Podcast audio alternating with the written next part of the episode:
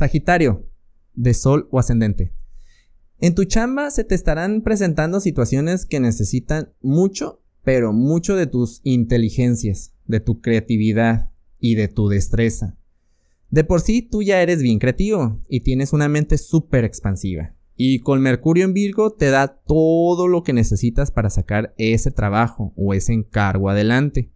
Pero como, le, como te dije en el episodio de esta semana, si ya lo escuchaste, para poder llegar a nuestros objetivos tenemos que estar bien y, poner, y ponerte sobreproductivo no te va a traer nada bueno.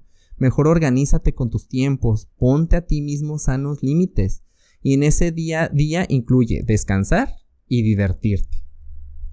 Para mayor información, te invito a que escuches el episodio de la semana del 17 al 23 de agosto y que nos busques en redes sociales, eh, en Instagram, en Facebook, como Caja Astral Podcast.